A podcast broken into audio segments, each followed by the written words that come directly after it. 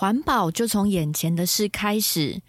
清洁队员把回收物送给拾荒阿婆，结果被判贪污罪。你认同吗？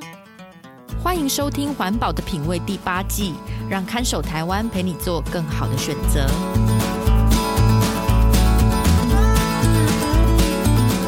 各位听众朋友，大家好，我是看守台湾的允嘉。《环保的品味》这个节目会介绍生活中遇见的各种环保问题，从买饮料到盖房子都有故事。收听节目，帮助您打造健康、无毒、低冲击的生活。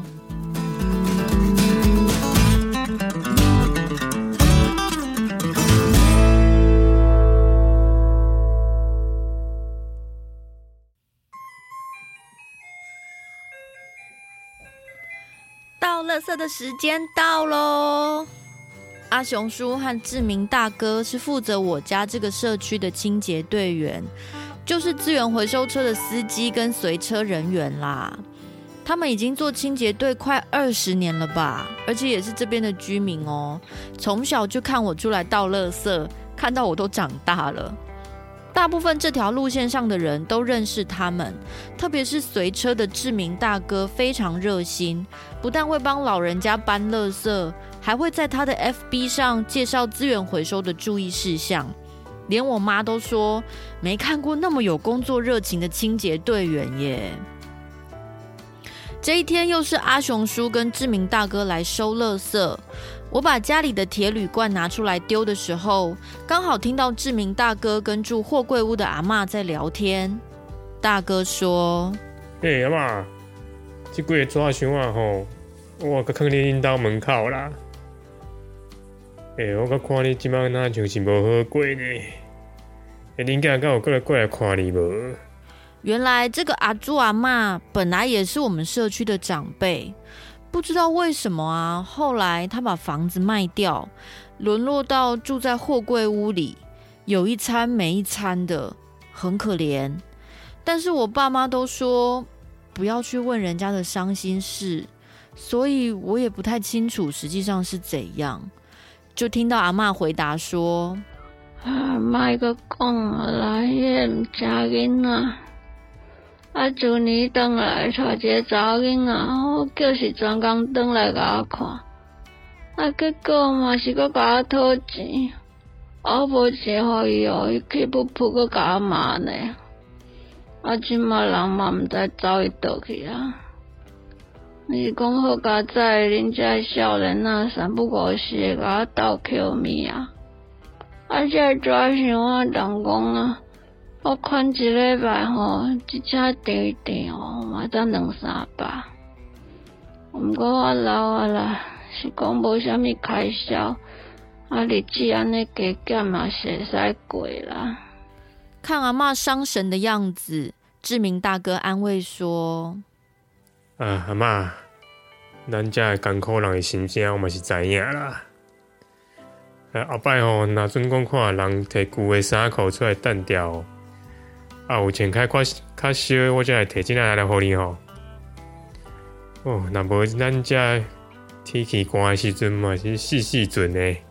阿朱阿嬷感动的说：“啊，阿明啊。”我实在是真介小不要教囝，我读到这个年岁，我跟我可能在外人来倒三工，啊，真感恩啦，真正是真感恩啦。志明大哥一边跳上回收车，一边又跟阿嬷摆摆手说：“阿嬷，你讲啦，阿嬷，你家己要注意嘿，连工我再过来看你哦。”我把家里的瓶瓶罐罐丢上回收车，一边走在回家的路上，一边想：这里还真是温暖的社区诶。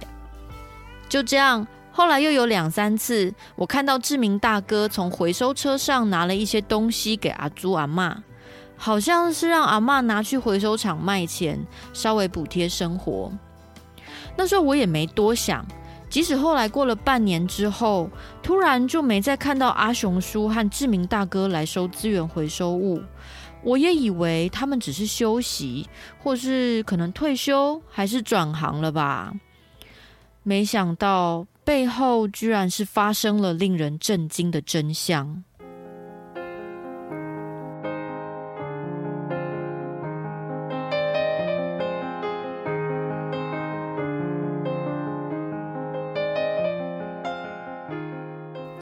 大概过了两年吧我们跟新来的回收车司机也变熟了。这个新来的阿辉叔叔不是本地人但是还蛮健谈的。有时候他停在路边等大家丢垃圾，就会跟居民随便聊聊。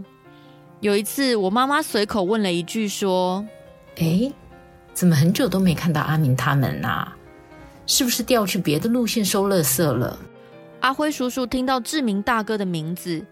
突然脸色一沉，暗淡的说：“你讲因两个哦，正经伫遮收粪扫迄两个吗？因去互判刑哦，是贪污罪哦。今嘛已经无伫遮做清洁队啊。啊？贪污罪被判刑？我们有没有听错？他们是他们是贪污了什么东西？”阿辉叔叔说：“我嘛是听人讲啦。”像讲，因摕车顶物件，互一个扣粪扫阿婆，迄、那个阿婆将这个回收的物件摕去卖，为去卖着钱。但迄个车顶的物件算是公家的，咱清洁队员袂当当做家己的物件摕去互人，安尼就被判刑了。贪污罪真严重呢。你的意思是说，志明大哥只是因为给阿祖阿妈一些纸箱还是衣服，这样就被判刑哦？怎么会那么严格？而且。而且他是因为同情阿妈很可怜，又不是占为己有，这样也叫做贪污吗？阿辉叔叔也很无奈的说：“我嘛想要去抗议啊！迄、那个阿婆无卖着偌济钱，可能是两三千块吧。问题是法律就伫遐，清洁队安尼袂用哦。最可怜是迄个开车的司机，嘛同齐互判刑。我家在是缓刑，即摆毋知因去倒位啊，嘛无听讲呢。”天哪，我都不知道发生了这些事。虽然清洁队员是公务人员没错，但是法律也应该要考量人情吧。志明大哥是那么好的人呢，还有阿雄叔叔，虽然他话很少，可是事情跟他也没关系，他也太无辜了吧。我妈妈还为此打了通电话给里长，问他知不知道有这件事。打完电话以后，妈妈说：“里长说这件事情有上新闻，哎，好像说法官已经尽量轻判了，但是贪污罪是重罪，再怎么想帮他们，最后也是判了两年缓刑，也不能再做清洁队的工作了。啊，真的好可怜哦。那我们还可以做些什么吗？志明大哥，大家都认识，哎。”之前不了解情况，所以没去关心他。现在还可以帮上什么忙吗？妈妈说，里长说出事之后，他都躲在家里不出来，也不想见任何人。啊，我觉得我们找个时间送一点东西过去给他太太吧。之前我在李民大会也有见过他太太，我们能做的大概也只有这样了。唉。这个真是令人哀伤的事件，只希望这个社区不要因此失去了温暖的人情味。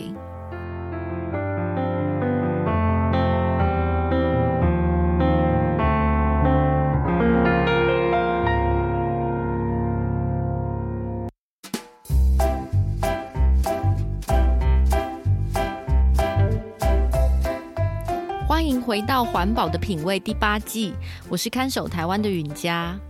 最近呢，我们协会发布了一本新的电子书，书名叫做《扭转气候变迁：用零废弃帮助城市转型、防灾及创业》。现在可以直接从看守台湾的网页首页找到连结，免费让大家线上阅读这本书。书里面的重点就是，如果一座城市的垃圾量大幅减少，努力达成循环经济，可以有效缓解不同层面的很多问题，像是减少排碳、防堵传染病、提高土壤生产力、帮助弱势族群就业等等。这本电子书啊，是我们从国际环保团体 Gaia 出版的英文报告翻译过来的。因为整个内容读起来也很适用于台湾的情境，所以想让台湾的读者参考一下。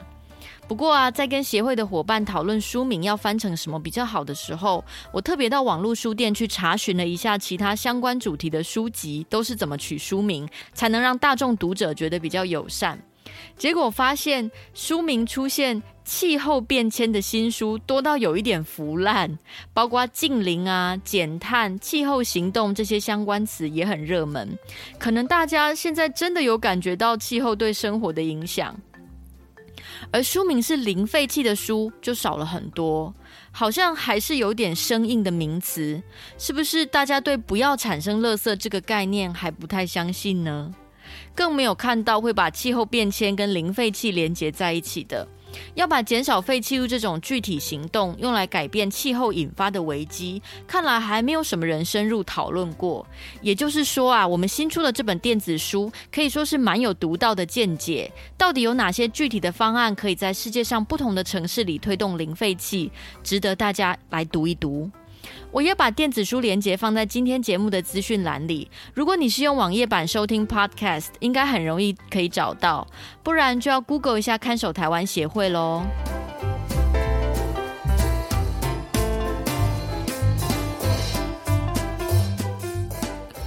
我在编辑这本电子书的时候，读到其中一段内容，觉得蛮有意义的。那一段内容说的是都市里的拾荒者对整个资源回收体系一直都有默默贡献，但是常常被政府和其他社会大众忽略，甚至有时候政府会阻挡拾荒者的工作，社会大众也可能对拾荒者投以轻视或不友善的态度。所以在许多国家社会里，拾荒者明明也是正正当当的做着为社会服务的工作，却很难有医疗保险或其他劳工保护，甚至在都市发展的过程中受到歧视或是遭到驱逐。去年啊，看守台湾协会有针对一个拾荒工作者的议题加入声援，就是台北市万华区有一间叫做光耀五金行的资源回收场所，开业五十年来，一直跟所在地周围上百位拾荒工作者互相合作，收购他们捡来的资源回收物。但是光耀五金行日前呢，却因为土地使用方式不符合台北市土地使用分区管制自治条例的规定，而被台北市府限期拆除。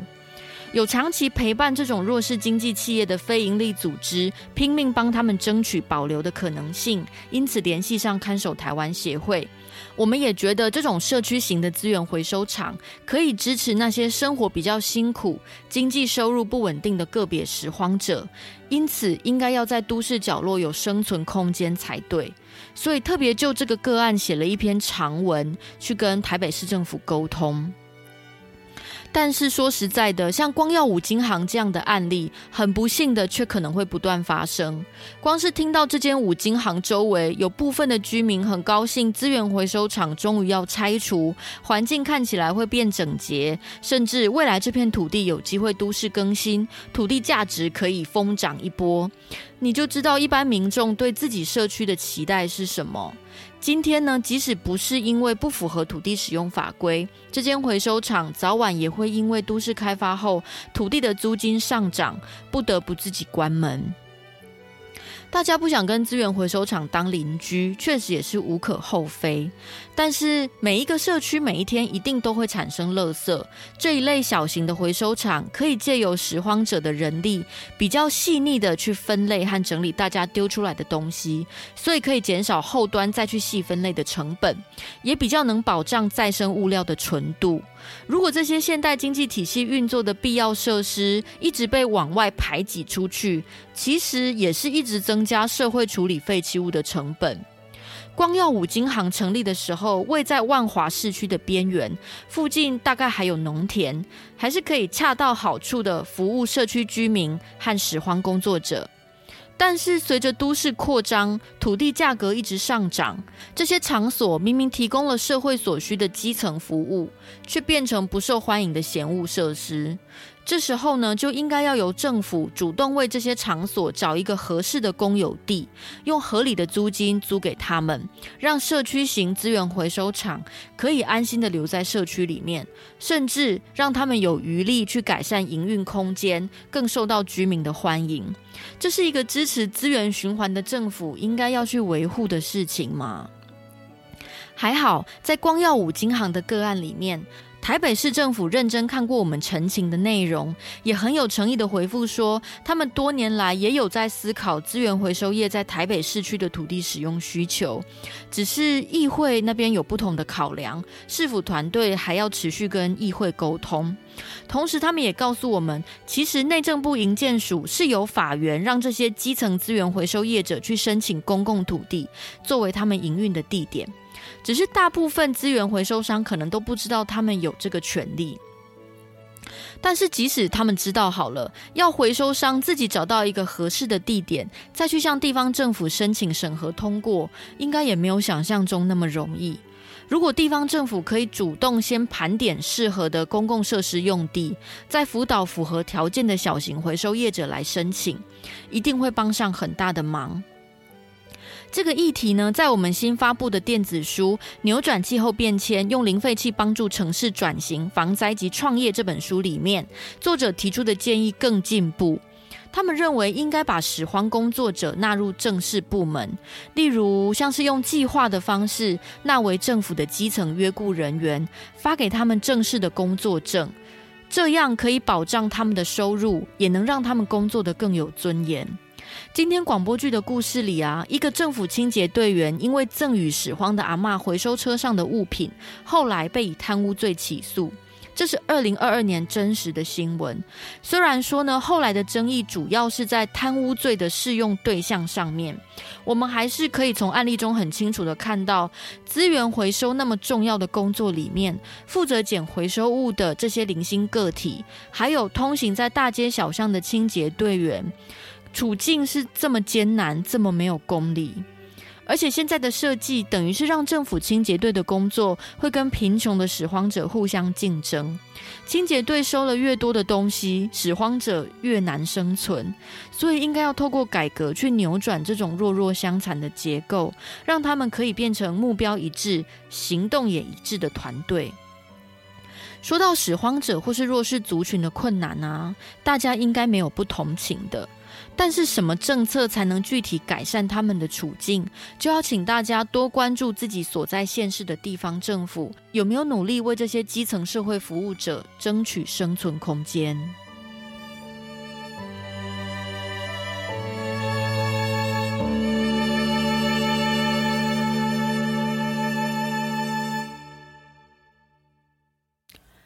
今天的节目就到这里。不知不觉讲了很长的内容，我们制造那么多垃圾要政府处理，拾荒者和清洁队都是不可或缺的幕后英雄。希望大家能守护他们的生存和尊严哦。想看更多环境议题，请到看守台湾协会的网站阅读专门文章。看守台湾协会是这二十年来最关心废弃物议题的公民团体，欢迎各位透过环保的品味 IG 或看守台湾的 email 跟我们联络，也要订阅环保的品味 Podcast，定期收听生活物品背后的环境故事。这里是环保的品味，我们下次再见喽。